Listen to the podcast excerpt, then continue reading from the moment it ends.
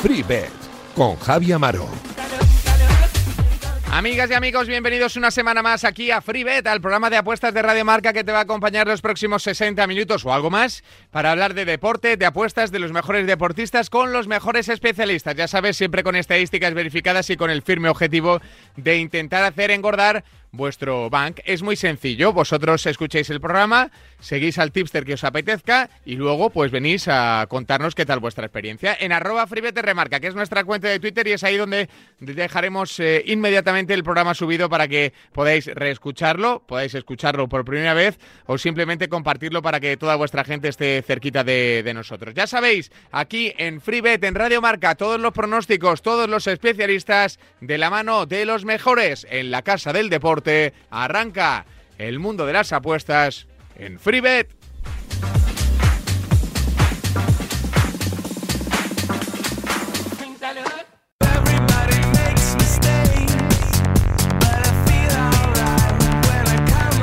Venga, que es el momento de enfangarnos en la jornada de liga que va a ser apasionante. Esta jornada de liga que, eh, insistimos, enfrenta a los cuatro mejores equipos de la liga entre sí, que también por abajo va a ser una auténtica locura. Hola, arroba José Mabet, ¿qué tal? Muy buenas. Hola, Javi, ¿qué tal? Muy buenas. ¿Todo bien, amigo? Todo bien, todo bien. Suponemos que ya pensando en esta jornada de liga, que es una auténtica pasada, las cosas como son. Sí, sí, sí, en esa y en la siguiente, porque ya luego enlaza una con la otra. Tenemos jornada en tres semanas y o sea, en siete días va a haber tres jornadas de, de las cuatro que quedan. O sea, que esto ya, ya va todo, ya no, no se para. No, no, y que además es que cada curva que, trazan los equipos de, arriba es más impresionante, más apasionante, con más detalles de, calidad y suponemos que, lógicamente, también, pues, eh, mayor nerviosismo y demás. Eh, os lo vamos a preguntar a todos. Eh, ¿cómo, ¿Cómo vais a tratar estos dos partidos? ¿Con, ¿Con tratamiento de final, por decirlo así de alguna manera? ¿Esperáis partidos cerraditos, de nervios y demás? ¿O por el contrario, sois partidarios de, verlo como si fuera un partido más, una jornada más, como no la 35 sino la 23? Yo creo que va a ser eh, un partido más, aunque se tenga esa importancia por el estilo de los equipos, porque el Sevilla ya llegó a un punto tras la derrota el otro día. Bueno, e igualmente, aunque ganase, que no tiene nada que perder, entonces va, creo que debe ir a ganar sin, sin miramientos y, y al Madrid solo le vale ganar, con lo cual en ese partido yo creo que debería ser un partido más o menos abierto y en el del Barça Atlético de Madrid, al Atlético de Madrid eh, le, vale el empate, pero es que el, el Atleti tiene jugadores rapidísimos para, para salir a la contra, que es donde más está sufriendo el Barça. Lo vimos en los últimos partidos, eh, con el Valencia lo vimos, eh, con el Villarreal el anterior, pese a que acabó ganando, con el, con el Granada, de que a la contra, con jugadores rápidos, bien sea Guedes, eh, Machís, bueno, pues le hacen daño, es donde más sufre el Barça y el Atlético de Madrid tiene a Llorente, que es el jugador más rápido de la liga, tiene, tiene a Demar, tiene a Carrasco, tiene jugadores eh, para salir a la contra y hacer ocasiones también, con lo cual creo que en los dos partidos vamos a ver eh, ocasiones por ambos bandos, es lo que hmm. pienso. La verdad es que ojalá sean bonitos, pero lo cierto es que se están jugando tanto, eh, Josema, que, que da casi como, como un poquito de, respeto esta jornada, ¿no? Porque eh, de aquí todos entendemos que de esta jornada va a salir en la pole el ganador de la liga y ya sabemos lo que cuesta adelantar utilizando el, el símil de la Fórmula 1 en estas últimas jornadas. Sí, da, la impresión de que si sale el Barça o el Atlético de Madrid eh, líder, que el que salga de los dos es el máximo favorito. Si sale el Madrid también sería el Madrid, pero yo creo que no tanto porque el calendario que le queda es más complejo al, al Real Madrid que al Barça o al Atlético de Madrid, hmm. eh, a priori. Pero, pero vamos, que el que salga líder está claro que es el favorito. Bueno, pues eh, a ver si lo disfrutamos y a ver si, como decimos, salen buenos partidos y conseguimos analizarlos, evaluarlos y sobre todo paladearlos, que es siempre uno de nuestros objetivos aquí en FreeBet en Radio Marca. Bueno, Josema, hablando un poquito más del resto de la jornada, ¿qué quieres ver? ¿Qué te apetece seguir?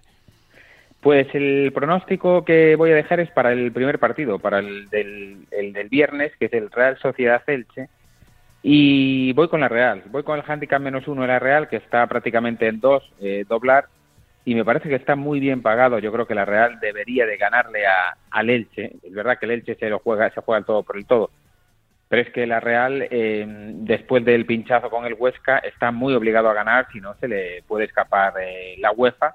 Hay que recordar que no es lo mismo ser séptimo que quinto o sexto, no tiene nada que ver lo de la Conference League y bueno, y demás, que bueno, iba a decir que un poco, yo no, no es un poco intertoto de antes, ¿no? Porque sí, sí, sí, total, total, total. O sea, es lo, más parecido que se recuerda a eso, yo creo. Sí, la mayor diferencia es el nombre, que ahora parece más bonito, pero, pero si le quitas el nombre, al final es para clasificarse a la, a la Europa League.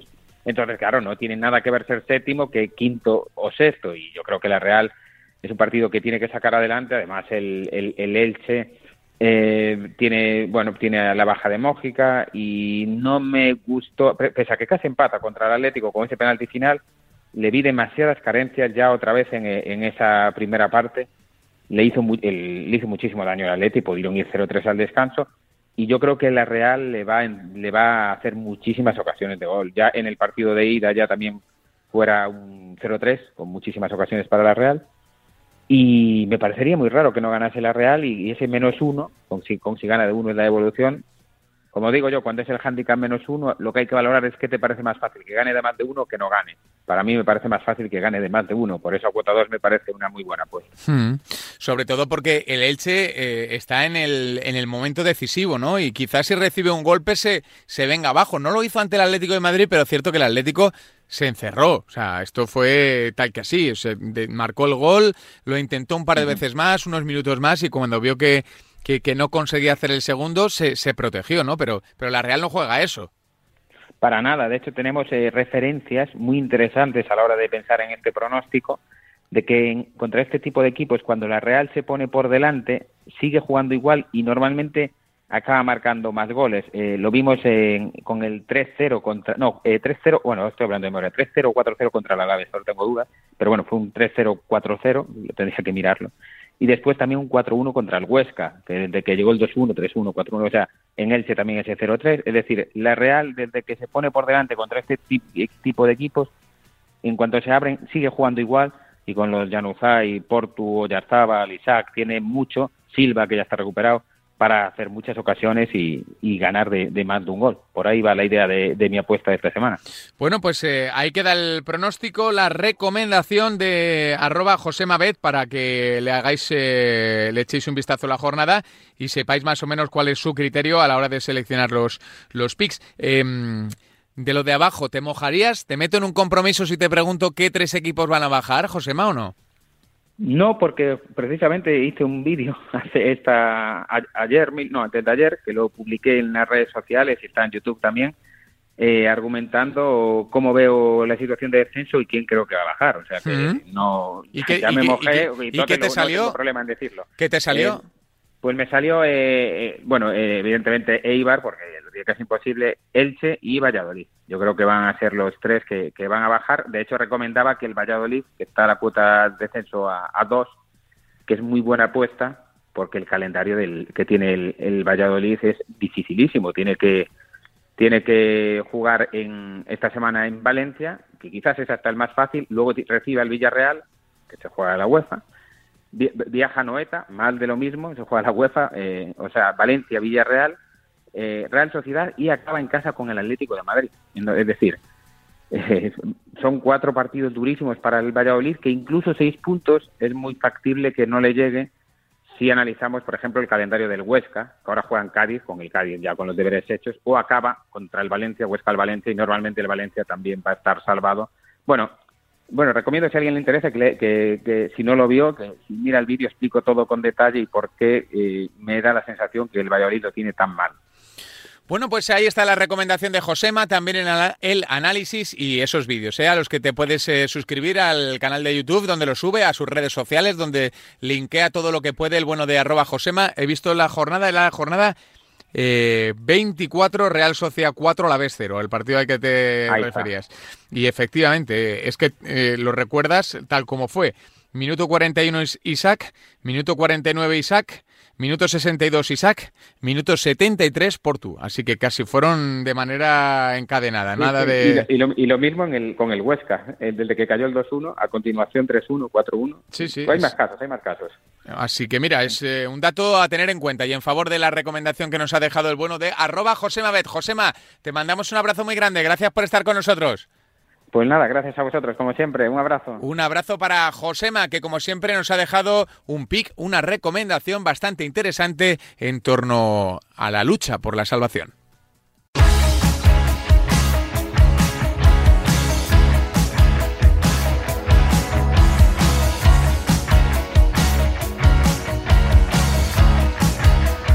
Venga, que tenemos que analizar más partidos, tenemos que analizar fútbol, tenemos que recurrir a nuestros expertos. Está con nosotros Oscar, arroba o. Hola, hola Oscar, ¿qué tal? Muy buenas. Hola Javi, muy buenas. ¿Todo bien, amigo?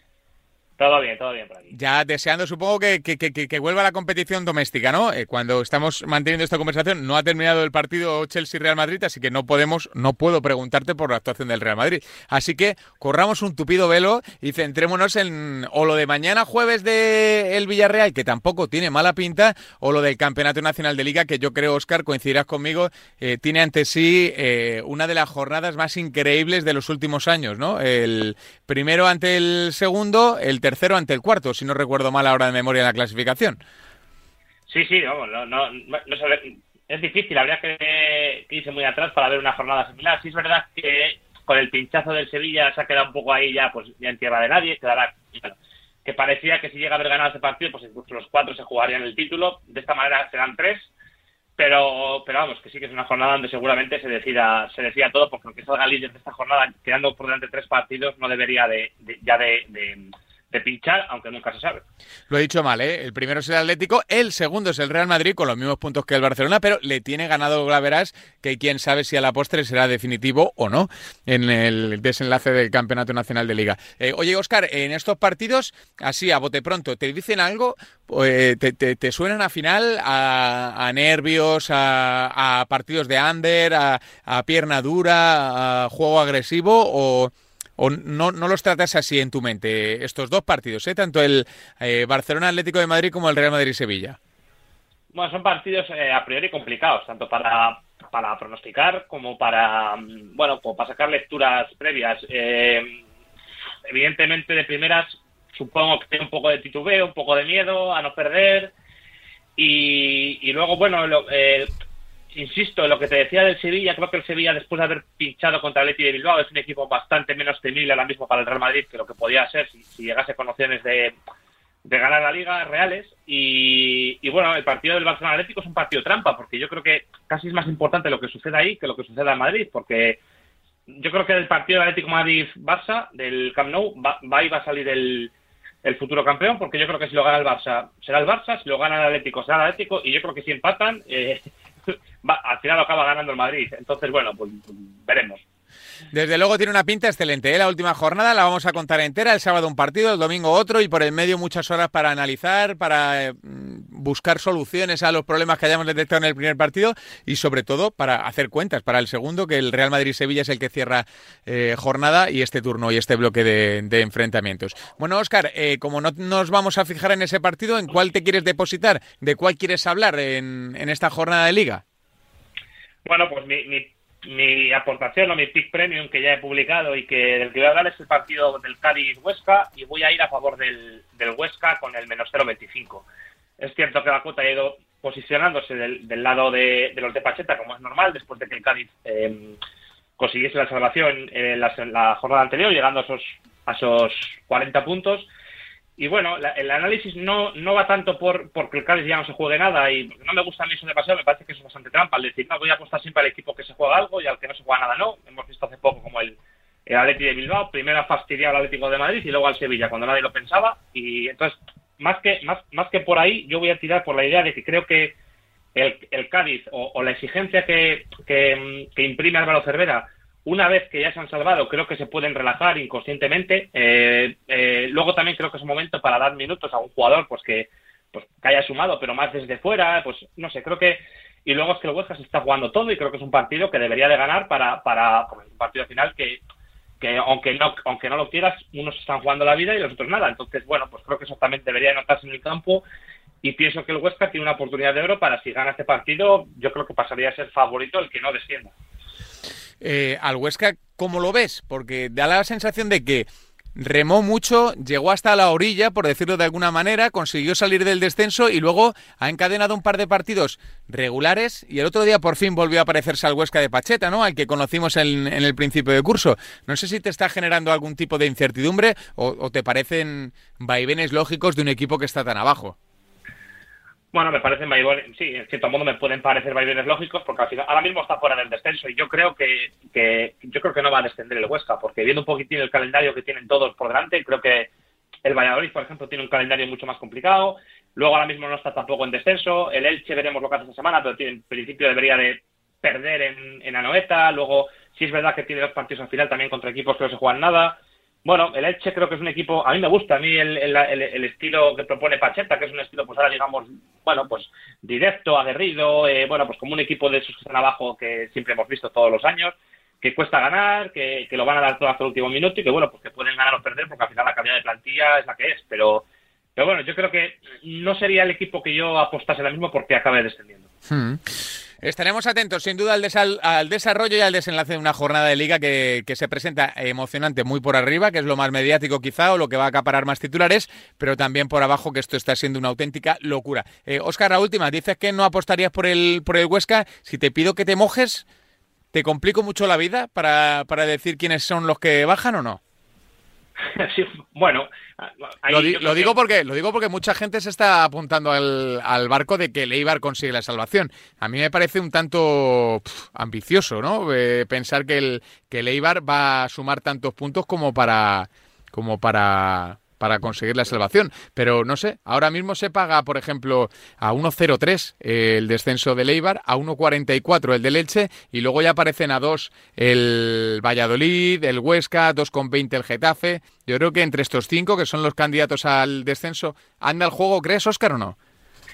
Sí, sí, bueno, yo no, soy yo de los que me suma la corriente de que se salva el Eibar, ¿eh? yo creo que el Eibar... No, no, es que no sé, ha, habido ahí una, una, sensación de que el Eibar podía, y no sé, numéricamente obviamente puede, pero por sensaciones tampoco es que el otro día ganara sobrado desplegando eh, un fútbol de Manchester City ante el, ante el Alavés. Lo tiene muy complicado, el Eibar tiene que ganar prácticamente todo lo que le queda, de los cuatro partidos ganar tres y, bueno, o, o tres y empatar otro, no lo sé, pero no, no, sinceramente yo no apostaría porque se salva Leibar, el Elche yo sigo pensando que tampoco le va a llegar.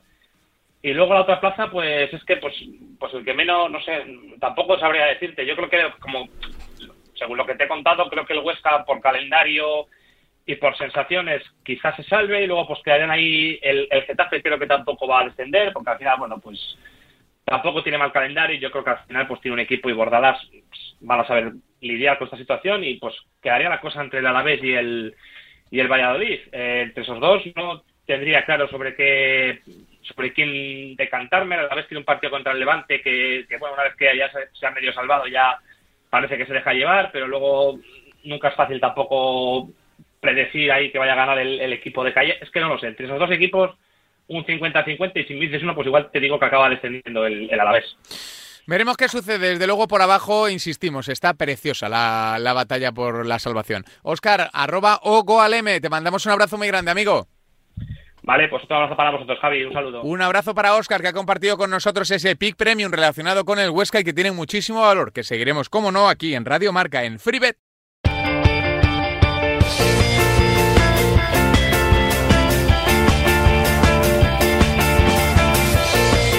Venga, que nos asomamos a el buzón de arroba pensapuestas para saber qué tienen los chicos de Pensador para todo este fin de semana. Hola Samu Puello, arroba pensapuestas, ¿qué tal? Muy buenas.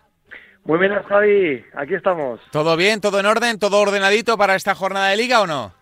Sí, sí, todo en orden y con ganas ya de que llegue el fin de semana. Oye, estamos hablando aquí en, entre amigos, en la redacción, con toda la gente que es la que estamos hablando, de que puede que sea una de las jornadas más apasionantes de, de, los últimos años. ¿eh? Este primero contra tercero y segundo contra cuarto. Sí, sí, en general es un fin de temporada espectacular, pero ni el mejor guionista hubiese eh, conformado esta jornada a falta de cuatro partidos para que finalice la liga. Lo malo fue la derrota del Sevilla. Eh, para empezar, porque nos hizo restar en el Premium, teníamos combinado el DNB y ese gol de Williams, pues fue como una bofetada con la mano abierta. Pero más allá de las apuestas, pues la verdad es que hubiese sido precioso que esta jornada se disputase con el Sevilla con 73 puntos y el Atlético con 76, es decir, una diferencia de tan solo tres puntos entre el primer y el cuarto clasificado. Igualmente el Sevilla lo va a dar todo, pero bueno, eh, la verdad es que lo tiene complicado para ganar la liga y, todo fue por la derrota del otro día, creo que inmerecida, pero no concretó sus ocasiones, sí lo hizo el Atlético en, en el descuento y bueno, aunque no sea tan emocionante como si ese día hubiese ganado, sigue siendo una jornada apasionante y con la que tenemos eh, todas las ganas y la emoción eh, para, para, verla y seguirla. Sí, sí, tenemos la misión de disfrutarla, porque después de un año duro eh, en lo futbolístico en muchos partidos, porque ha habido mm, partidos duros de ver, esto es así, hay que decirlo, no, no, no, no pasa nada por decirlo y reconocerlo, pues llega el momento de disfrutar una buena jornada de liga que tiene que tiene bastante mica. Eh, a ver, eh, Samu, de Segunda División B, que es el tramo decisivo, que ya la semana pasada nos hiciste eh, pues una batida por todos los grupos y por todos los partidos que a tu priori, a, priori podían tener valor para vosotros y esta semana repites, ¿no? Para, para saber dónde se tienen que, aposentar los ojos de los oyentes. Sí, vamos a repetir con el experimento de la semana pasada. Dejamos seis recomendaciones, salieron las seis. Somos conscientes que quizás no se pudieron aprovechar todas porque siempre marcamos un límite de cuota y de todas las que dijimos creo que ninguno empezó perdiendo, pero sí que es verdad que algunas ya se podían hacer prepartido y otras no marcaron pronto y se pudieron aprovechar en el live. Así que vamos a hacer lo mismo y si la semana pasada fueron seis recomendaciones, estamos a dejar un total de ocho. Muy bien. Y la gente que sea, bueno, ya he visto que alguna gente se montó sus combinadas y demás. Sí, sí, sí, sí, sí, sí, Por eso me gustó porque vi que tuvo éxito la idea y además porque, bueno, salieron todas. Lo normal siempre es que alguna pueda pinchar y lo sigue siendo también para esta semana. No es lo lógico que ganen todos, pero eh, si los cogiésemos todo por separado y alguno de ellos no ganase, podría considerarse una sorpresa porque todos son favoritos y todos van a jugar contra equipos que se juegan poco o nada. Pues venga, cuando quieras, Samu. Aquí estamos con papel y boli para ir anotando. Vale, pues empezamos por el grupo 1, fase 2, el grupo intermedio, y nos vamos a quedar con la victoria del Ferrol en el campo del Marino de Luanco. El Ferrol, si gana, sube a la primera red y el Marino pues no se juega nada. Es verdad que el Marino en casa ha sido un equipo muy incómodo en el estadio de Miramar, ha puesto las cosas muy complicadas y presenta muy buenos registros, pero no se juega nada más allá de una posible prima del Numancia, que es nuestra segunda recomendación, el DNB del Numancia para combinar, que juega contra el Depor, el Depor le ha costado pero ya ha hecho los deberes y es equipo de primera de la federación el objetivo era volver a la Liga Smartbank, no lo ha conseguido, pero bueno, al menos eh, un mal menor es subir a primera y no se juega este partido. Mm, en Numancia se juega la vida, así que el Numancia tiene que ganar y esperar a que el Ferrol no lo haga.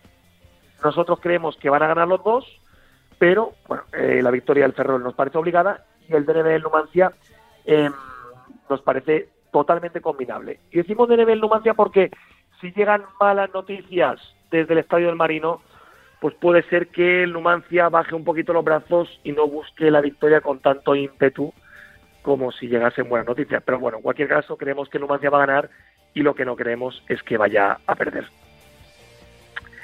Del grupo 1 vamos con la tercera, es la victoria del Pontevedra. Esta está por debajo de 1.50, pero en el live seguro que sube, a no ser que marque muy pronto. El Pontevedra necesita ganar para salvarse y el Sporting B es virtualmente equipo de tercera división de la Real Federación Española de Fútbol. Así que todo lo que no sea una victoria del Pontevedra en Pasarón también nos parecería muy sorprendente. Interesante. Del grupo 2, solo hay un partido, es el grupo del descenso y es la victoria del Aro o bien el DNB del Aro que juega en el campo del Leyoa. El Aro parecía que estaba prácticamente desahuciado, pero ha pegado un arreón brutal, lleva eh, tres victorias y un empate en sus últimos cuatro partidos y está a tan solo cuatro puntos de la permanencia. Eso sí, siguen siendo cuatro puntos, quedan nueve por disputarse y tiene que ganar sí o sí. Se enfrenta a un Leyoa que ya ha descendido y que ha perdido la mayoría de partidos disputados esta temporada. Temporada muy decepcionante la del Leyoa, que tan solo ha sumado 13 puntos en 25 partidos, así que el Aro no va a perder este partido, o al menos no debería hacerlo. Del grupo 3 nos vamos al grupo de ascenso para dejar dos selecciones más. En este caso va a ser la victoria o el empate del Nastic o el DNB, que es cuota un poquito más alta, para combinar que juega en el campo de Ibiza. El Ibiza es el campeón ya de este grupo y por mucho que tenga un plantillón, el Mister va a aprovechar esta última jornada para rotar, como ya hizo la semana pasada, y el Nastic necesita un punto para disputar los playoffs de ascenso a Ligas Marban. Así que eh, no vemos al Nastic perdiendo. Y luego el equipo que podría optar a esta plaza si fallara el Nastic es el Andorra. El Andorra juega en el campo de Alcoyano, que tampoco se juega nada, así que el Andorra X2 o el Andorra DNB también son muy combinables, porque vemos complicado que cualquiera de estos dos equipos em, pierda su partido. Y nos quedan las dos del grupo cuarto de segunda vez, el grupo 5 esta semana no vamos a dejar nada, y en este caso nos vamos al grupo intermedio y nos vamos a quedar con las victorias de Sevilla B y Córdoba. El Sevilla B juega contra el Limense, si gana sube a Primera Real Federación Española de Fútbol y juega contra un Limense que es el líder, pero la semana pasada ya era campeón de este grupo lo que hizo fue perder 0 a 5 contra el Córdoba. Eh, un cúmulo de despropósitos, se notó la relajación total de un equipo que ha cumplido con su objetivo y esta semana esperamos más de lo mismo en el campo del Sevilla Atlético. No esperamos que le meta 5, pero sí que el Sevilla me gane y luego el Córdoba, por si al Sevilla se le ocurre no ganar, necesita ganar en casa al Cádiz de un Cádiz que es el último de este grupo, que no se juega nada, y el Córdoba, pues por si acaso, por si suena la flauta, tiene que hacer los deberes. Así que todo lo que sea las victorias de Sevilla y de Córdoba a partir de 1.50, buena opción para combinar. Bueno, esa es la porra, la mm, semiquiniela, por decirlo de alguna manera, de Samu Pollo, arroba que siempre nos deja en segunda división ver las recomendaciones más destacadas. Más destacadas. Oye, Samu, te hago la última y es en torno a, la manera de apostar, ¿no? Que, últimamente estamos viendo como muchos usuarios están teniendo problemas para apostar. Nunca mejor dicho, ¿no? Porque las casas de apuestas, sobre todo la que utiliza más gente, Bet365, pues ha puesto una limitación más eh, para los usuarios, ¿no? Aquello de, apostar ya de, Hubo un tramo que eran de 21 en 21, de 20 en 20 y ahora es de, de 11 en 11, ¿no? Sí, exacto. Em, eh, ahí aprovechamos para hablar del tema porque este 1 de mayo entró la, la regulación, la nueva regulación que prohíbe anuncios, publicidad en las camisetas pero realmente eh, a los que nos gustan las apuestas, pues formamos parte de un juego que no es justo. Es decir, cuando pierdes eh, todo es genial, todo es maravilloso, pero cuando ganas te pone limitaciones. Y entonces Bet365 ha activado un mecanismo que cuando entra mucho dinero a un determinado partido, esto va sobre todo para servicios rentables de algunos tipsters, pasa en el nuestro y pasa en bastantes más, pues lo que hace es dejar de apostar de 11 en 11 y esto eh, sobre todo en segunda vez y en tercera.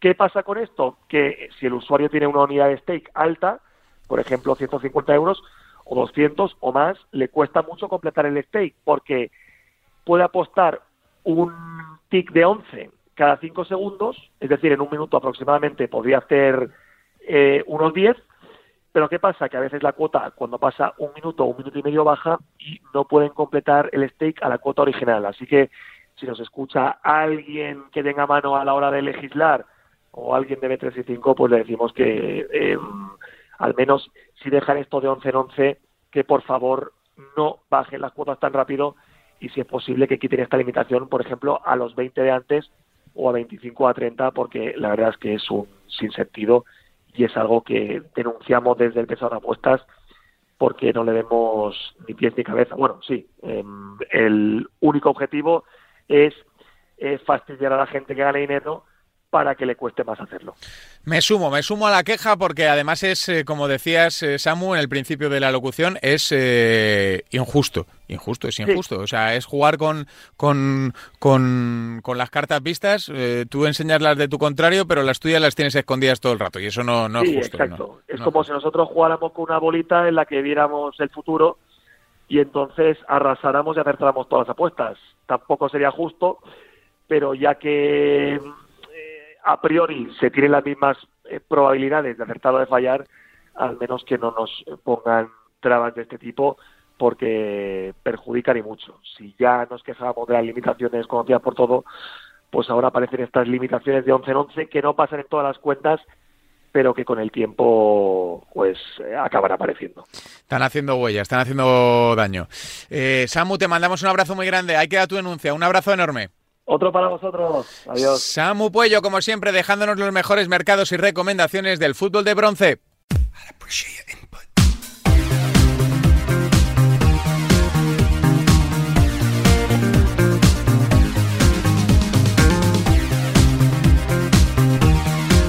Venga, que como siempre nos acercamos a ese top 3, esos eventos más apostados de la semana que siempre nos trae Jared de Oddseeker, ese comparador de cuotas que siempre nos da más, apostando lo mismo. Hola Jared, ¿qué tal? Muy buenas. Hola Maro, ¿qué tal? Encantado como siempre de estar por aquí. ¿Cómo estás? ¿Todo en orden? En orden. Eh, semana, como siempre, compleja porque hay muchas cosas, se van terminando los campeonatos, mucha demanda de información, pero en fin, aquí hemos venido a jugar, como se dice. Eso es, y además que, oye, pues eh, tenemos ahí cosas interesantes para todo lo que nos viene, para todo lo que se nos acerca y para los eventos apostados de la semana que siempre nos acerca Jared para saber cuáles son tus gustos, tus preferencias y sobre todo dónde estás viendo el valor de las cosas. Así que Jared, somos todo tuyos. A ver, cuéntanos. Bueno, pues para el top 3 ya te adelanto que vamos a empezar enfundándonos unos guantes, así que por ahí lo dejo, la gente que ya vaya pensando por dónde pueden ir los tiros. Pero antes sí que quería hacer un par de menciones que yo creo que merece la pena realizar en, una semana como esta, porque se ha asomado muy cerquita del top 3 un, un mercado que normalmente nos costaría pensar que puede llegar a colarse ahí, pero tenemos el ganador de Moto 3 muy cerquita de ese podio, porque hay un torbellino que, ha empezado arrasando en la, en la categoría y también en las cuotas y, como cada semana también Eurovisión, que sí es cierto que si nos ciñéramos a lo más apostado estaría en el segundo lugar en esta ocasión, no en el primero como habitualmente. Eh, no hay tantas novedades todavía que mencionar y, y, por tanto lo vamos a dejar por otros mercados que creemos que tiene más contenido. Pero más allá de que hay semifinales ya, que ya hay cuotas y la gente se puede pasar, pues lo cierto es que no había demasiado nuevo.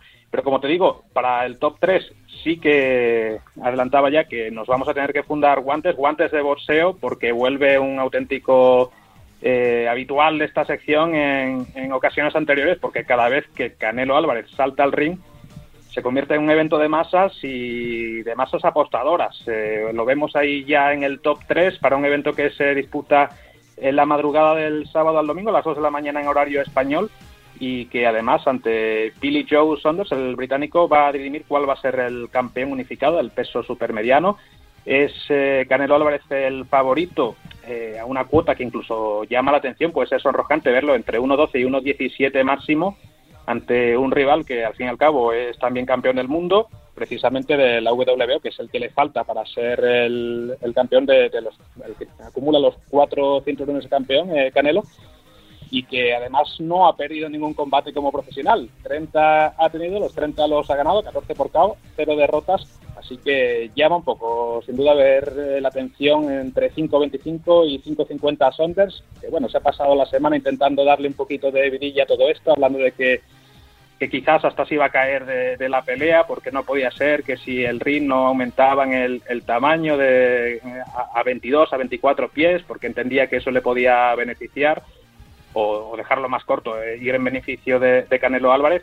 Al fin y al cabo, yo creo que cosas de las que solemos ver, la comidilla de los días anteriores, que todo el mundo también cree parte del espectáculo de estos combates. Esto, esto es lo del césped en el fútbol, ¿no? Más o menos, Yaré, para que yo me haga una idea. no, no se me ocurre un símil mejor que ese.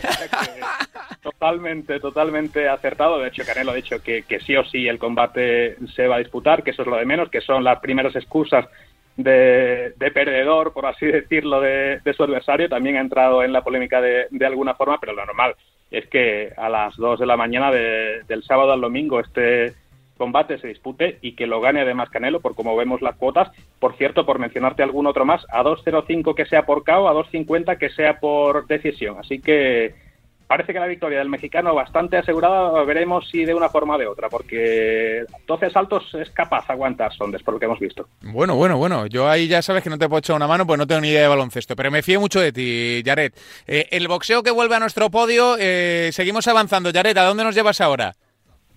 Ya hemos hablado mucho en estas últimas semanas de este mercado, pero es que la lucha sigue estando preciosa. Mm, además, en una semana como la que tenemos por delante, en la que se enfrentan los cuatro primeros, jornada 35, los cuatro todavía jugándose el título, yo creo que esto hace muchísimo tiempo eh, que no pasaba y es muy difícil que se repita con todos estos condimentos. Y además que los dos partidos en cuestión, Barcelona Atlético de Madrid, Real Madrid Sevilla, se van a colar seguro en el top 10 de eventos más apostados lo que llevamos de año. De momento ahí van cogiendo carrerilla, tiene como siempre más cabida el, mercado de ganador de liga, que al fin y al cabo es lo que se está dirimiendo aquí.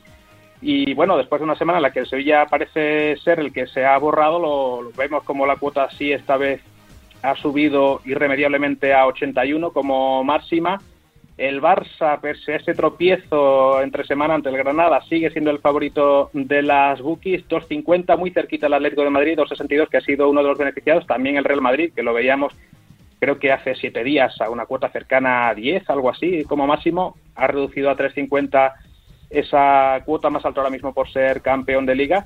Y la curiosidad de que en esos dos partidos el Barça es más favorito ante el Atlético de Madrid, que es el líder ahora mismo, a cuota 1,89 por 4,75 de los colchoneros, que el Real Madrid ante el Sevilla, que está por encima de 2 y que dependiendo de estos resultados, eh, muy probablemente aquí va a haber un porcentaje muy alto de las posibilidades de ganar la liga para los equipos que salgan bien parados esta jornada. Mm, eso es, es la jornada decisiva y eso se va a notar seguro en las, en las cuotas. ¿Y el evento más apostado, Jared, cuál es?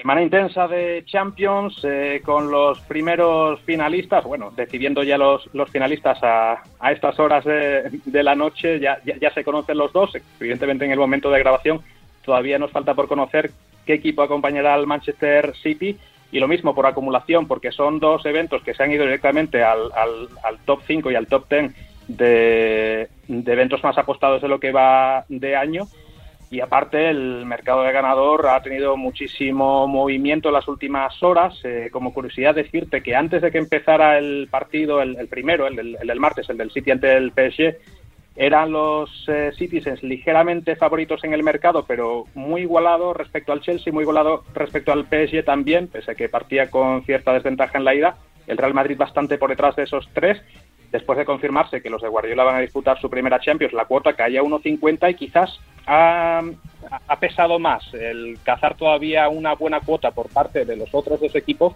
sobre todo del Chelsea, que ahora mismo estaría a 4.50, y apoyar al, ahora mismo al máximo candidato, no ya ni por favoritismo, sino por evidentemente ser el, el que está confirmado que, se va, que va a tener plaza en esa final como digo, Chelsea a 4.50, Real Madrid a 7 y curiosamente ha sido eso, saber que el City era el primer finalista y el más apostado desde entonces es el Chelsea. Paradójico o no, pero como digo, parece que ha podido más esas prisas por cazarlo a una cuota todavía bastante suculenta, tanto a Chelsea como a Real Madrid, que, otra cosa. Pues sí, tiene pinta de que esa es una de las razones por las que se ha movido tanto, tanto la cuota. Nos decías ahora por línea interna, Jared, de que hay bonus track eh, para el día de hoy, que tienes dos cositas interesantes, ¿no? Sí, bueno, mencionaba al, principio esa eventualidad de ver un, mercado tan complejo de verlo en esas primeras pues, eh, posiciones como el ganador de, Moto 3. Eh, y, bueno, tampoco quiero entrar en demasiados detalles con un chaval que está, que está empezando y, mezclarlo con, toda esta industria, pero ver después de, de, cuatro carreras cómo se ha convertido en ese auténtico torbellino que está arrasando en la categoría y también en las cuotas, merecía una mención en este apartado y lo que decía de que, de que al menos en Eurovisión, aunque no hay demasiados movimientos, ya están las cuotas de semifinales y, por tanto quien quiera pasarse por ahí, entretenerse un rato, ver cuáles son los favoritos y a qué cuota está, pues es una primera oportunidad antes de la gran final y de conocer a todos los países que van a participar en ella, de, ir jugando y de ir probando. Claro que sí, lo contaremos aquí. Obviamente en FreeBet en Radio Marca, que es uno de los eventos que, nos está acompañando estos meses y que nos está haciendo, pues, entre gracia, eh, curiosidad y también, lógicamente, la pasión por, por la música del, del certamen. Jared, te mandamos un abrazo muy grande. Gracias por estar con nosotros. Como siempre, otro para vosotros y aquí, en cuanto me llaméis la próxima, aquí estaremos. Un abrazo para Jared de el comparador de cuotas que te da más, apostando exactamente lo mismo, pásate por su web, ¿eh? que además están creciendo en contenidos y son una auténtica pasada para ver y conocer el mundo del deporte a través de las apuestas.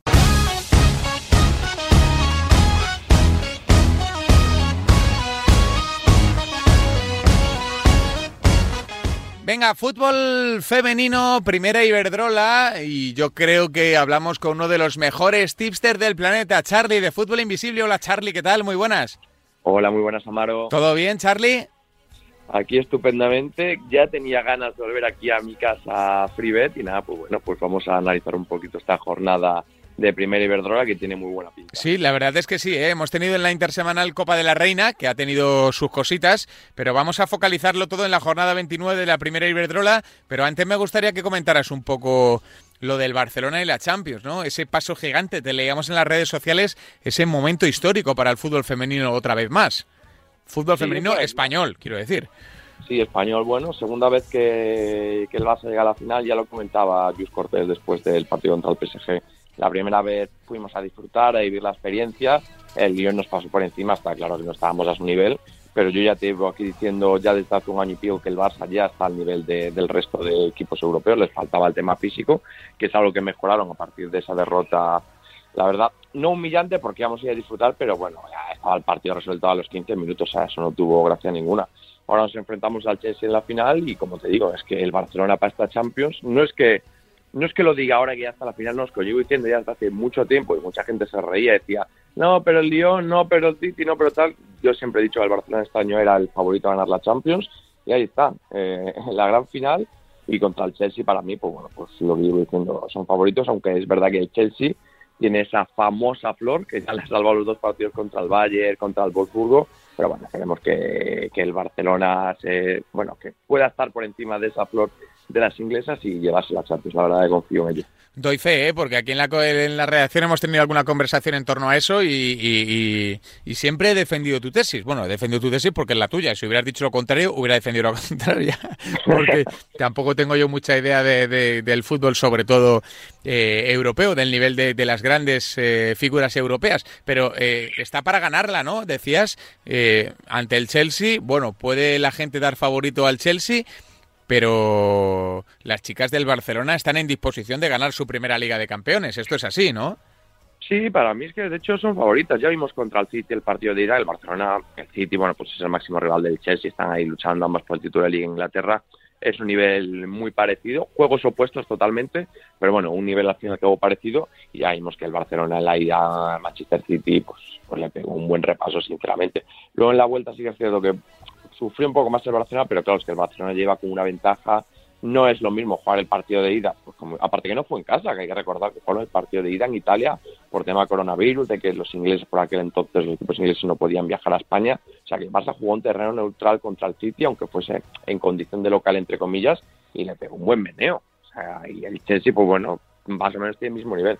¿Qué tiene el Chelsea que no tiene el City? Pues esa flor. El Wolfsburgo tuvo que haber eliminado al Chelsea, le puede haber metido cuatro o cinco goles, sin embargo el Chelsea llevó la eliminatoria y arriba pues, hacía un buen ataque con, con Sanker y Pernille Harder. Pero que digo, el Barcelona no tiene nombres, tú ves un Pernille Harder, un Samker y te suena más bonito que una Mariona Caldente y una Patrick Jarro, por ejemplo, una Alexa Putellas.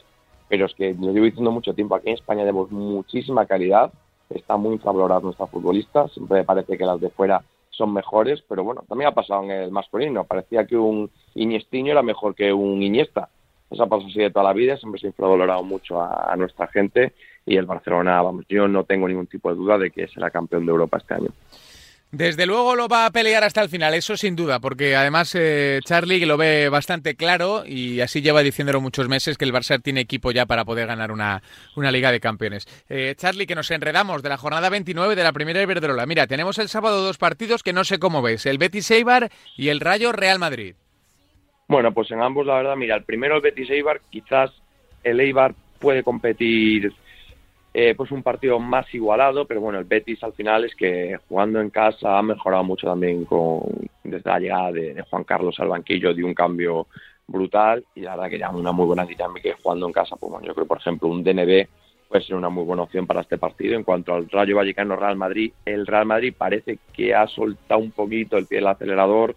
Lo vimos la jornada anterior, que empataron contra Sporting de Huelva, de hecho les empataron en el minuto 83-84, creo recordar pero, pero bueno, son superiores al Rayo Vallecano, aunque el Rayo siempre da mucha guerra, Amaro, muchísima guerra al Rayo Vallecano, de hecho eso día en el Atlético, que también le logró sacar un empate a pesar de contar con numerosas ocasiones las colchoneras, pero bueno, para Madrid la verdad que después del tropiezo de la semana pasada, eh, yo creo que saldrán a por todas, están motivadas y la verdad que creo que esa victoria más fue toda una fuente interesante.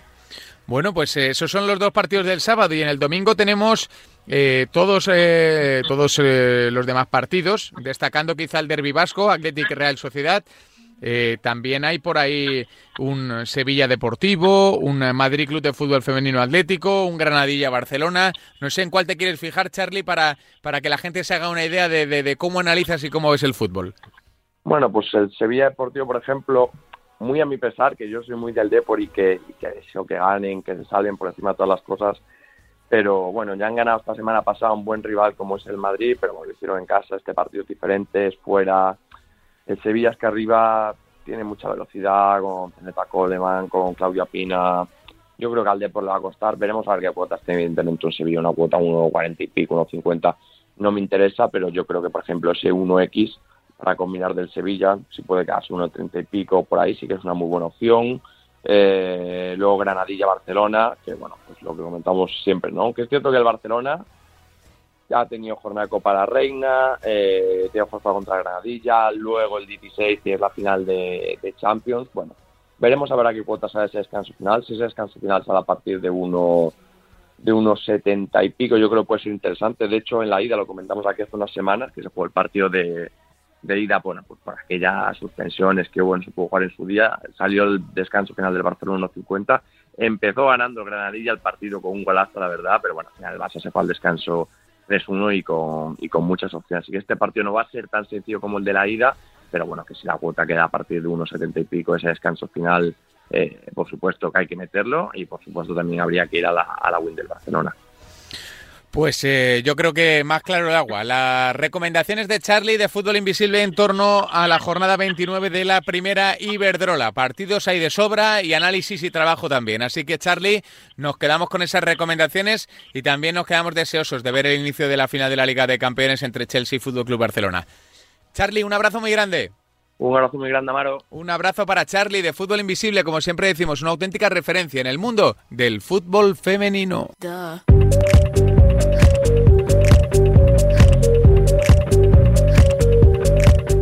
Nos asomamos a la Premier League, ya está con nosotros arroba Rubén King. Hola Rubén, ¿qué tal? Muy buenas. Hola Javier, pues nada, aquí mirando con mucha envidia cómo tenéis la Liga Española. Sí, ¿no? Porque... Mira, oye, muy, muy emocionante. Este año os hemos ganado algo que no está mal, no está mal, no está mal, no está mal. Oye, ya necesitábamos un poquito de una victoria, aunque sea moral, ¿sabes? Que, últimamente estábamos ahí un poco caninos de, de, emoción en las rectas finales de curso, así que muy bien, ¿eh? muy bien nos ha quedado la liga. No tanto en la Premier, ¿no? Que en la Premier está eh, bueno, hay cositas por decidir, pero está más o menos todo encaminado, ¿no?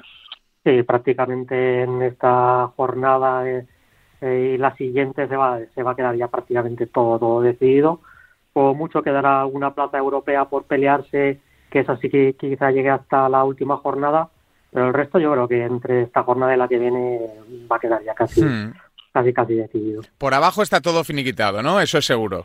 Eh, vamos a ver, hay una pequeñísima posibilidad porque el lunes hay un Fulham Barley que de ganar el Fulham eh, todavía habría un es pequeña la posibilidad, pero bueno, todavía habría ahí un, tema con el Barley y el Newcastle, que son los dos equipos que más al final se han enfangado, pero sí, yo sigo pensando que van a bajar los tres que están abajo, pero ya te digo, queda esa pequeñísima posibilidad de que el Fulham todavía pelee. Hmm, bueno, por abajo más o menos todo encaminado, el campeón ya lo sabemos desde hace tiempo, y, luego queda por ordenar un poco las plazas Champions y saber si, si, la gente que está persiguiendo se mete, ¿no? Si el Chelsea flojea y le, abre la puerta a, los que están ahí, quinto, sexto, séptimo, que es el, el, el Liverpool, o séptimo y octavo, ¿no? Que yo creo que hasta ahí mm, todos los equipos van a gozar con por lo menos alguna oportunidad, ¿no?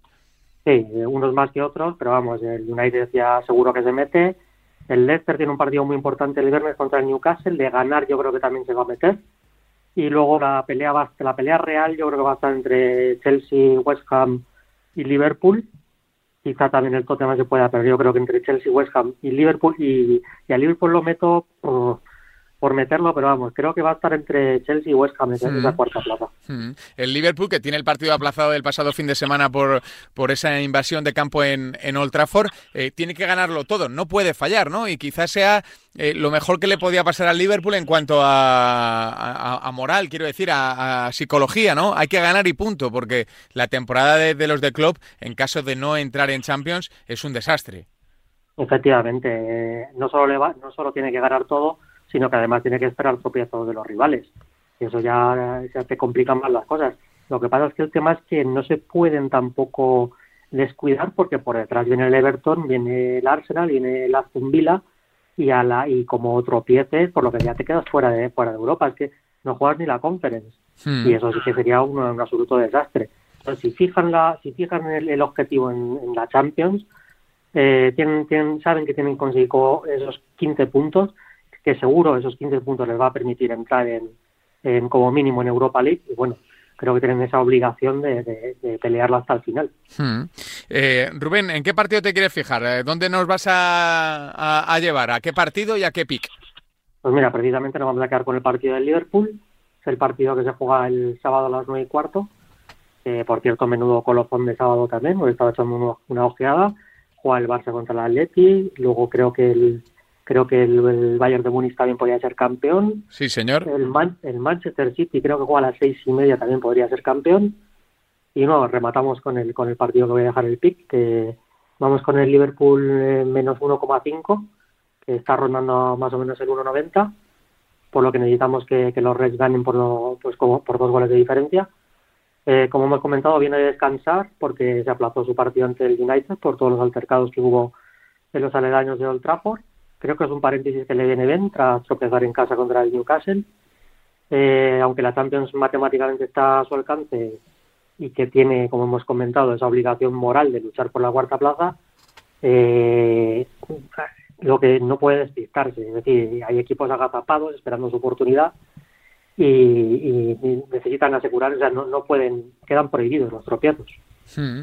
Eh, la dinámica, perdón. No, no, te iba, te iba a preguntar, ¿no? Que, que, si el Liverpool eh, está para ganar, ¿no? Porque eh, lo cierto es que lleva una buena racha de resultados, según miras en su tabla, pero lo de, lo de Anfield ha sido un desastre esta temporada. Creo que ha ganado solo uno de los últimos 10 partidos, ¿no? Y quizá ahí ha sido el, el auténtico lastre que ha tenido el equipo de club.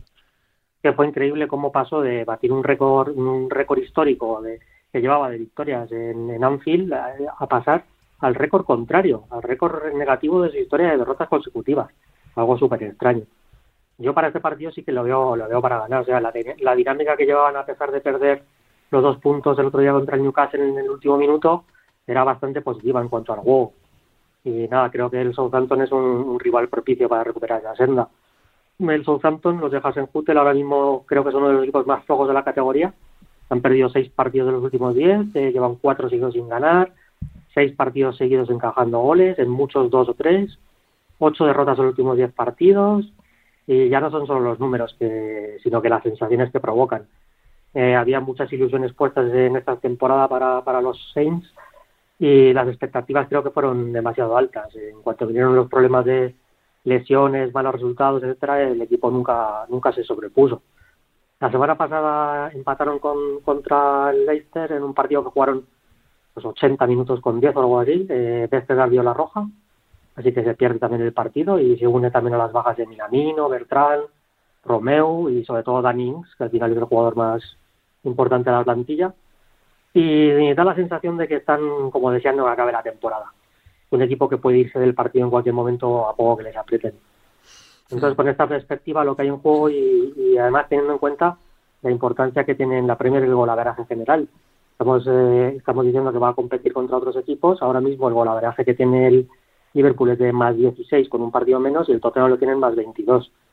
Tampoco son detalles que hay que descuidar. Eh, Salah también, eh, hablamos de él, está un solo gol de, Harry Kane. Y estos detalles me, me parecen interesantes también tenerlos en cuenta para pensar en que van a esforzarse en conseguir un mayor margen, pues, mayor margen posible. Y bueno, a pesar de la mala clasificación que del Liverpool, eh, sigue siendo el segundo equipo que más ocasiones de gol genera. También es el segundo equipo que más remata. Y el Southampton eh, tiene el dudoso honor de ser uno de los equipos que más duelos defensivos pierde y además el segundo equipo que más balones pierde. Le están llegando con muchísima facilidad en estos últimos partidos, así que creo que va a sufrir mucho en Liverpool. Y los precedentes más cercanos que tenemos de enfrentamientos entre Klopp y Hasenhutel, 2-1, 3-1 y 4-0 para, para el Liverpool. Así que nada, en definitiva veo la victoria cómoda y la veo más favorita de lo que marcan las cuotas y que este es el pronóstico que os voy a dejar. Que no está nada mal, ¿eh? ese handicap asiático menos 1,5 en favor del Liverpool, que tiene que ponerse las pilas si quiere por lo menos pelear hasta el último día por esa cuarta plaza que da acceso a Champions y que ahora mismo está bastante, bastante complicada. Arroba Rubén King, un placer como siempre dibujar la Premier a través de tu análisis. Un abrazo grande, amigo. Un abrazo, el placer es mío. Un abrazo para Rubén King, que como siempre nos ha traído una buena selección que comparte con todos vosotros, los oyentes de Radio Marca. Buscarlo en redes sociales, que suele compartir gran contenido y que también aporta muchos datos interesantes para analizar la Premier League. Y antes de terminar con el fútbol internacional, nos ha dejado Don Draper, un pick, una recomendación en formato WhatsApp. Así ve la jornada y así ve la lucha por la conference. El bueno de Don Draper. Adelante, Don. Hola Javi, Hola a todos, eh, vamos con una jornada más en la Liga Italiana. Eh, Liga Italiana que por desgracia ya se acaba, queda poquito, cuatro jornadas solo, eh, aún apasionante. Em, el Inter ha ganado el título y lo celebraron quizás en exceso por el tema COVID, pero lo, lo celebraron como merecía. felicidades Pazza Inter, gran título y ganado con con auténtica justicia. Aún queda mucho en juego, quedan los puestos de Champions, donde hay cinco equipos por tres plazas, eh, todos en muy pocos puntos. La Lacho última de esos cinco, pero todavía con un partido menos, con lo cual eh, muy apasionante también la pelea por la Conference League, donde Roma y Sassuolo se van a jugar un puesto, eh, por detrás también por el descenso, con lo cual hasta el final nos van a quedar muchos partidos emocionantes. Eh, y nos centramos en esta pelea de, la Conference League entre la Roma y Sassuolo, porque me gusta eh, un pick para el partido de la Roma, Roma-Crotone. la Roma está muy de capa caída, tiene que jugar todavía el jueves contra el Manchester, aunque por desgracia es un trámite, ya que en la ida metió fueron un 6-2 doloroso, con lo cual creo yo que Fonseca rotará y jugará eh, renunciando prácticamente a este partido eh, y pensando en, un séptimo puesto en la liga que, que si bien eh, antes parecía seguro, pues con los últimos malos resultados se le podría escapar. Normalmente no entraría este partido, pero se ha anunciado el fichaje de Mourinho para las próximas temporadas y ha revolucionado toda la ciudad. Entonces, unos ánimos que estaban muy caídos, estaba, digamos, la ciudad y el equipo en bastante depresión. Simplemente con este anuncio de, Special One parece que, se ha revitalizado un poco todo y, hay más ánimos, digamos, en, todos los sitios, digamos, en todos los estamentos del club hay ánimos por, por esta noticia, eh, es portada de los periódicos, ya salen declaraciones, todo lo que genera Muriño alrededor, que por desgracia últimamente es más, digamos, eh, lo de fuera que lo de dentro del campo. Ojalá en la Roma encuentre de nuevo el camino hacia buenos resultados y buen fútbol. Eh, pero digamos que, se animó, digamos, todo, todo el ambiente. Eh, me gusta en el partido el más 3,5 goles, el, perdona, el más 3,25 goles, o sea, 3, 3 y medio, que está en torno a 1,85, 1,87, por ahí, depende un poco eh, la casa de apuestas. Eh, con esta apuesta, pues si son más de 3,5 goles sería verde, si son 3 sería medio roja y si son menos de 3 sería roja. Eh, si miramos un poco estadísticas, pues, pues vemos que en casa la Roma el más 3,5 lo ha superado 7 veces y 10 no, y el Crotone de visitante 11 veces sí, 6 no. Los últimos 5 partidos de visitante el Crotone ha habido como mínimo 5 goles, mm, sabemos cómo está, cómo se está desenvolviendo eh, Simi o unas, eh, digamos que aunque ya estén descendidos, pues siguen mostrándose y siguen dando eh, un fútbol interesante. la Roma, lo que digo, últimamente está de capa caída, pero en casa es un equipo que normalmente ha sido bastante goleador. parece que hará buen tiempo, domingo a las 6 de la tarde. vamos con goles y ojalá que sea un bonito partido eh, para, para, que quede emoción de aquí al final de la temporada también entre la lucha del Sassuolo con la Roma. Eh, también es importante que el Sassuolo juega antes eh, en casa del Genoa. Sería interesante que quizás gana o empata, podría meterle aún más presión. Está dos puntos por detrás, podría incluso adelantarlo y eso también avivaría más las, las ganas, digamos, de ganar de la Roma. Con lo cual, nada, vamos con este partido pensando ya en, en Mou de la próxima temporada. Eh, suerte a todos que lo sigan y vamos a por los goles. Chao, chao. A ver, que el Mutuo Madrid Open ya está aquí, es el mundo del tenis, raqueta en mano y con nosotros Sergi para analizar todo lo que va a suceder y está sucediendo en, la caja mágica. Hola Sergi, ¿qué tal? Muy buenas. Hola, muy buenas, Javi. ¿Todo bien, Sergi? Sí, estamos gozando de una gran experiencia en la caja mágica un torneo pues siempre especial, pero este año pues con unas medidas sanitarias también especiales que le hacen un tanto diferente, pero bueno, por lo menos la organización lo está pudiendo sacar adelante y los aficionados pues en una minoría, pero pueden estar en la pista. Eso es, eh, Sergi. Bueno, esto es lo que tiene que hacer un buen tipster en el momento en el que se lo permita o su trabajo o su vida o su trabajo y su vida, que es intentar estar lo más cerca de la noticia posible, Sergi. Y es ahí donde te encuentras y es ahí donde estás sacando datos eh, tan interesantes para tus suscriptores como, como lesiones, como declaraciones, como comentarios con los entrenadores. Eh, estás haciendo un trabajo realmente positivo, ¿no? Para, para, para poder sacar buenos pronósticos. Sí, una cosa es seguir los partidos en la pista central, que hay más o menos pues la información sería la misma que por televisión, pero en pistas secundarias, sobre todo en las pistas que aquí en la caja mágica le denominan del jardín, ahí sí que estás con los entrenadores, estás pues escuchas lo que dicen los jugadores, las conversaciones y esto pues es una información pues muy valiosa. Mm, eh, te, te, sirve para lanzar pronósticos, ¿no? Eh, de hecho, eh, para, para, detectar quién está bien, quién está mal, quién, quién se encuentra bien físicamente, quién ha tenido algún pequeño problema. Absolutamente. Por ejemplo, esta semana hemos tenido el ejemplo de Albert Ramos. En, la, en su debut, pues ganó de forma agónica, pero ya le habíamos escuchado en la pista decir que si pierdo este juego me voy, si es que no puedo más, la pierna me duele. Y hoy pues lo ha intentado contra Federico Del Bonis, pero ha acabado sucumbiendo porque no estaba al 100%. Mm. Bueno, ¿cómo, cómo te está eh, seduciendo el torneo? ¿Qué raquetas te están gustando más? Hoy ha debutado Rafa Nadal ante Alcaraz, lo ha hecho de manera cómoda. Eh, Medvedev también ha superado ante Davidovich un partido exigente. ¿Qué, ¿Qué te está pareciendo, Sergi? Rafa sobre tierra batida siempre es una garantía. Aquí en Madrid es el torneo que ha ganado menos veces en esta superficie, pero estamos viendo que esta temporada está siendo una gran progresión, está compitiendo a un nivel muy, muy alto. Su partido contra Alcaraz sí que evidentemente su oponente tenía poca experiencia, pero Rafa mm, ha estado pues a un nivel muy alto. Ahora tiene un cuadro pues que realmente le favorece hasta llegar a cuartos de final. Ahí pues con Alexander Zverev previsiblemente le esperaría la batalla más dura, pero ahora mismo veo a Rafa muy por encima del resto de sus oponentes y tan solo el griego Sisipas, como ya sucedió en Barcelona, pues le puede plantear dificultades. Mm, ¿Cómo van? ¿Van por diferentes lados del cuadro, Sergio, o no?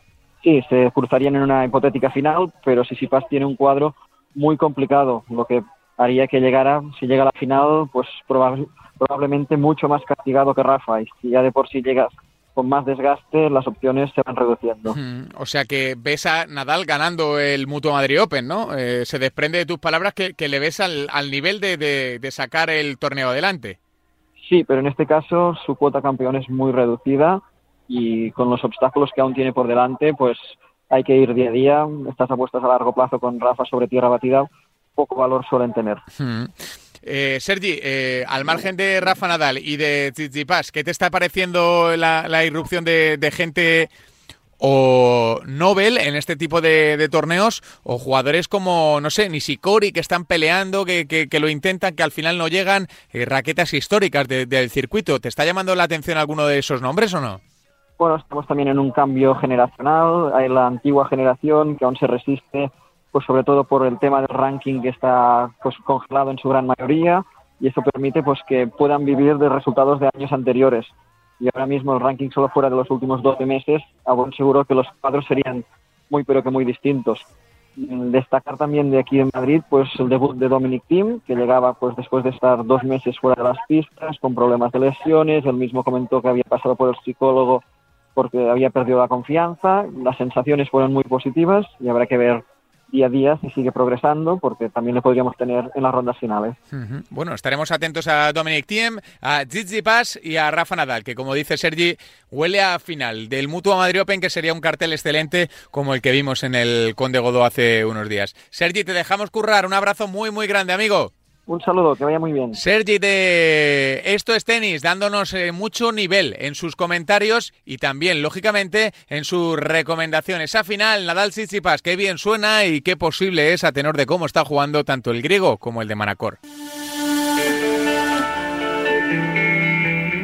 Aquí están eh, las preguntas eh, en arroba remarca, en el consultorio arroba remarca, consultorio Betuen, ya sabéis que es nuestro buzón, ahí dejáis vuestra consulta y nosotros os escuchamos y le trasladamos las preguntas al capo, a Javi Linares, que es una de las personas que más sabe seguro del mundo de las apuestas y que tiene casi siempre respuesta certera para todos vosotros. Y si por alguna casualidad os quedáis con alguna duda, pues ya sabéis, podéis recurrir a sus canales, a Betuen, eh, ahí en su cuenta de Twitter, en Telegram y demás, para que os echen una mano si tenéis alguna duda un poquito más personal. Hola Javi Linares, ¿qué tal? Muy buenas.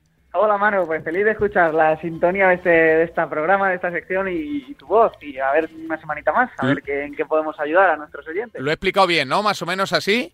Demasiado bien, demasiado bien. Así soy yo. Así, así, soy yo, así soy yo.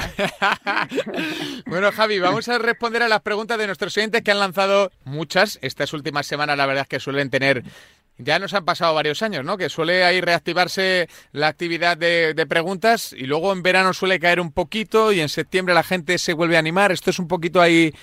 Va, va, por ciclos, va por picos, ¿no? Y ahora hay bastantes preguntas y vamos con tres que hemos seleccionado para esta semana. La primera, Javi dice, ¿preferís 100 apuestas a 100 eventos, una unidad cada apuesta, es decir, en total 100 apuestas, o 5 apuestas, 25 unidades a cada apuesta? Hombre, la cuenta, eh, ya, me acabo de dar cuenta que la cuenta está mal hecha. Serían 20 unidades a cada apuesta, porque eh, si no serían 110. Así que. Yo, preferiría 100 eh, apuestas a 100 eventos distintos si partimos de la base de que pues todas las apuestas tienen el, mismo valor y son igual de buenas a priori, ¿no? ¿Por qué? Pues muy sencillo, porque eliminas un poco el riesgo de la varianza y de la volatilidad. Es decir, por muy buena que sea una apuesta, si en, en cinco apuestas puede pasar cualquier cosa. Lo vemos en Tister tan magnífico como, como Charlie, como Fútbol Invisible, que incluso con un 30% de Yel, pues en rachas de 5 apuestas, pues puedes perder dinero. Pero en rachas de 100 apuestas yo nunca he visto a Charlie perder dinero, por ejemplo. Entonces, pues a priori, si las apuestas son igual de buenas, yo prefiero siempre 100 apuestas a 100 partidos distintos. Pues sí, la verdad es que está muy bien pensado. Esa reflexión de Javi Linares que además te, permite pues redistribuir el riesgo, que también es algo importante.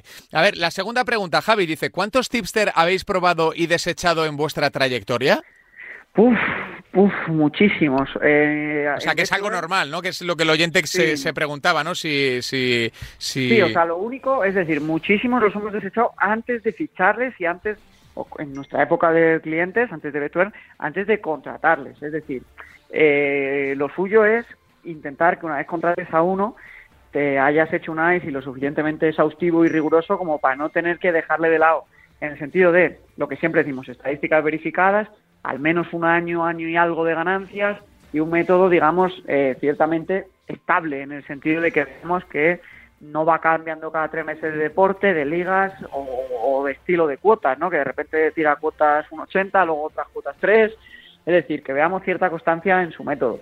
Si tú haces este, si tienes estos requisitos, lo normal sería, digamos, que mantengas la mayoría de tipster. Nosotros en Bet2Earn, eh, los tipster que empezaron, en, en su mayoría siguen y los que lo han dejado no ha sido porque no se, porque dejan de ser rentables, sino pues porque al final pues eh, la actividad como tipster era incompatible con su vida personal o profesional y lo acabaron dejando, pero no porque digamos empezasen a perder y generasen destrozos en la banca. Y esto sí es porque hemos desechado a muchos, muchos, muchos mm, futuros tipster o proyectos de tipster que nos escribían para ficharle, montar un premio y tal, y nosotros pues no veíamos en ellos pues estos requisitos de, estabilidad, de ver que es un método que tiene un sentido, que, no ha cambiado en los últimos tiempos, que es una persona centrada. Entonces, pues bueno, pues yo esto es lo que le exigiría a un tipster antes de contratarle para mi empresa o para meter el dinero en él. Bueno, esa es la segunda de las preguntas. Creo que está contestada porque el oyente por lo que yo interpreté de su pregunta y de la repregunta que le lanzaba, lo que se refiere es que si es normal su, su desazón o su, su, su, por decirlo así de alguna manera, su desengaño con algún tister, claro, es normal. Entonces, mejor, eh, es decir, mm, también eh, que miren más antes de contratar un. Eso es, claro, que, que, es, algo normal. Lo único que ha fallado en su caso es el pre, ¿no? Por decirlo de alguna manera. Efectivamente, el análisis previo a contratarle. Eso es. Así que, bueno, al oyente le recomendamos que, que la próxima vez pues eh, vigile más esas cosas que no le gustaban en el tipster pre pre-contratarlo. Eh, la tercera, Javi, dice, siendo honestos, ¿cuánto dinero perdisteis antes de empezar a ganar? Bueno, yo en mi caso la verdad que tuve suerte y fue poco, en el sentido de que no apostaba apenas antes de empezar a seguir a tipsters. Porque, bueno, yo empecé en el mundo de las apuestas porque me metí un amiguete que ya ganaba con tipsters, entonces pues entré de... Entraste con el camino hecho, ¿no? Por decirlo así. Efectivamente, gracias a este chico que me, me, me, me mentorizó, por así decirlo, de alguna manera, me echó un cable, pues eh, pude entrar sin comerme demasiado, un aprendizaje demasiado duro entonces, pues no perdí más allá pues de cuando jugaba el Madrid-Barça, que, que, a mí el Madrid pues es mi equipo y me encantaba apostar en los clásicos, pues 5 o 10 euros a cada clásico cuando jugaban y ya está. Entonces, pues no, no, no sé, no sé si perdería pues 50 o 100 euros a lo largo de los dos años que estuve apostando al Madrid-Barça cuando jugaba. Pero bueno, sé que no es lo normal y sé que hay gente que ha tenido un camino un poco más largo hasta que dio con, con la clave. Entonces, lo importante es, es eso, estar abierto a aprender y saber que perder eh, es lo normal para el usuario que juega por jugar, pero no para el que invierte. Entonces, planteate pues seguir formándote, seguir aprendiendo, intentar hablar con gente que ya gana para, para ver qué es lo que hay que hacer, que al final, en definitiva, es seguir a Tiste con estadísticas verificadas, con varios años de historial y, y, que no intenten venderte humo, es decir, que puedas ver el historial de ganancias y seguir sus apuestas que ahora, como dijimos la semana pasada, es obligatorio para todos aquellos que, por ejemplo, quieran participar en este programa y, es una noticia que siempre hemos celebrado. Lo ha hecho Javi muchas veces aquí en este espacio y nosotros también lo hemos dicho. Aquí el que quiera participar y dar, entre comillas, consejos, tiene que probar que esos consejos a lo largo del tiempo han sido útiles para, para los oyentes y eso es algo que nosotros pues celebramos de alguna manera. Así que queda dicho. Profe Javi Linares, un consultorio más, como siempre, millones de gracias, amigo. A vosotros, un abrazo, te Amaro. Un abrazo para Javi Linares, el capo de Betuen, que como siempre nos trae las mejores respuestas para todas vuestras preguntas que podéis dejar en arroba freebetrmarca.